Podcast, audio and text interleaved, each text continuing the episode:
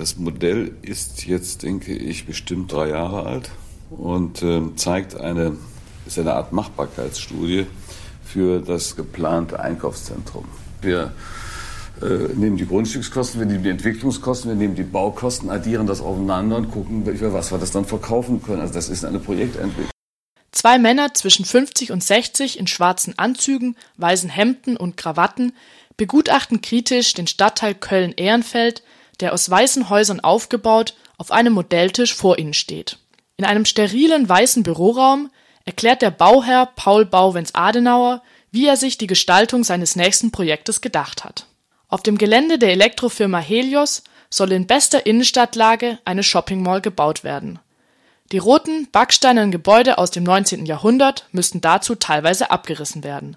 Für Werkstätten, Proberäume, Graffitiflächen und Urban Gardening wäre dann auch kein Platz mehr.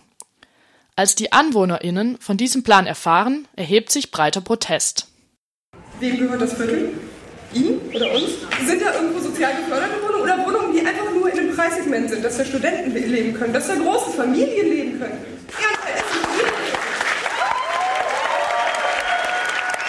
Wie kommen Sie auf die Idee, dass das hier in Ehrenfeld gebraucht wird, dass das hier läuft, dass es hier funktioniert und warum bauen Sie nicht was anderes?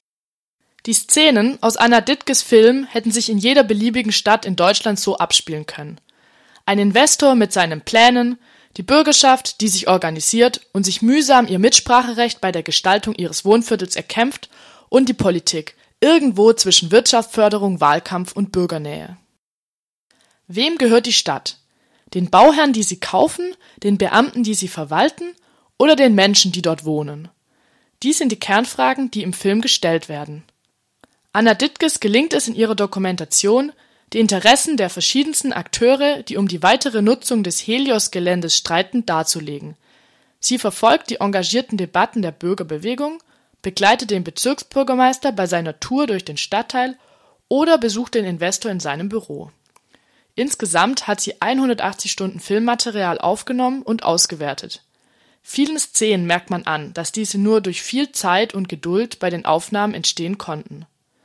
Jürgen Lütz, der Verleiher des Films erklärt, wie Anna Dittges gearbeitet hat. Das hauptstilistische Mittel ist, dass sie allen zuhört mit Kamera und Mikrofon.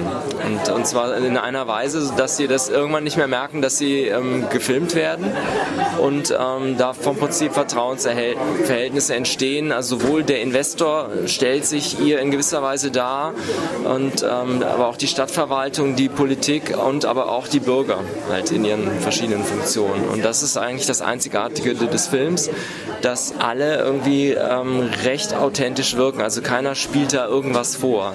Also wenn man zweieinhalb Jahre mit der Kamera begleitet wird, dann vergisst man das irgendwann. Durch ihren gut organisierten Protest schaffen es die Bürgerinnen und Bürger, den Bau der Shopping Mall erstmals zu verhindern. Nach heutigem Stand soll auf einem Teil des Geländes eine Schule gebaut werden. Obwohl keiner der Vorschläge der Bürgerinitiative aufgegriffen wurde, ist das ein Teilerfolg. Peter vom Netzwerk Recht auf Stadt in Freiburg findet das motivierend. Ich fand eigentlich recht spannend, wie man mit Bürgerinnenbeteiligung oder Bewegung von unten dann doch irgendwie was bewegen kann. Also so ein eigentlich schon fair gefertigter Plan von einem Investor dann doch irgendwo noch abzuändern, ist schon erst ein Zeichen davon, dass man dann auch was hinkriegt, wenn man da die Möglichkeit hat oder sich die Möglichkeiten auch schafft und erkämpft auch überhaupt damit zu gestalten. Der Film zeigt aber auch, dass eine Bürgerbewegung nicht automatisch die Interessen aller Anwohnerinnen und Anwohner vertritt.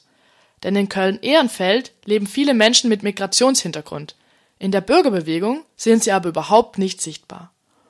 Und auch eine Schreinerin resümiert am Ende des Films, dass ihre Meinung von der akademisch gebildeten Mittelschicht, die sich in der Bürgerinitiative hauptsächlich zusammengefunden hat, nicht gehört wurde was schon auch spannend waren, so die unterschiedlich dominanten Figuren in dem Ding, auch gar nicht nur aus Stadtverwaltungsseite oder jetzt der Investor, äh, erwarten uns auch, aber auch innerhalb der Bürgerinitiative. Also ich fand diese Architektin, die eigentlich relativ vieles an kreativen Ideen oder irgendwas, was die über das Übliche hinausging, ziemlich abgewirkt hat, weil sie gesagt hat, da macht sie nicht mit, bei sowas plant sie nicht. Und ja, mit solchen Rollen muss man leider halt auch in so einer Bewegung von unten umgehen können. So. Also kann man ja auch in der Diskussion nochmal mehr angucken müssen, so, also wie man eigentlich mit so einer dominanten Person umgeht die eigentlich die ganzen vielen Kreativideen, die er war, eigentlich wegwischt. So ähm, Hauptsache die Shopping Mall weg.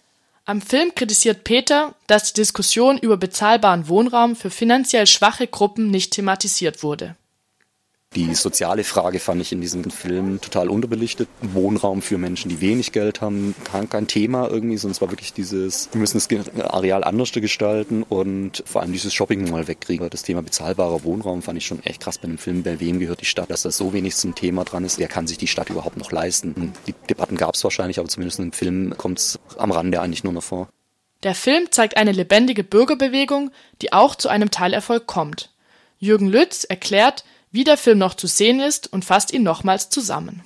Der Film wird auch weiterhin gezeigt, aber jetzt zunehmend in Einzelveranstaltungen mit Initiativen, die uns und den Film quasi einladen, um ihre lokalen Projekte anhand dieses Kölner Beispiels zu bespiegeln, weil der ist eben exemplarisch, weil er alle Gruppen zeigt, die bei so einer Stadtentwicklung eine Rolle spielen. Auf der einen Seite eben die Bürger, die durch den Umbau ihres Viertels betroffen sind, dann aber eben auch die Stadtverwalter, die Investoren und die Politiker, die letzten Endes den Vermittlungsprozess steuern sollten.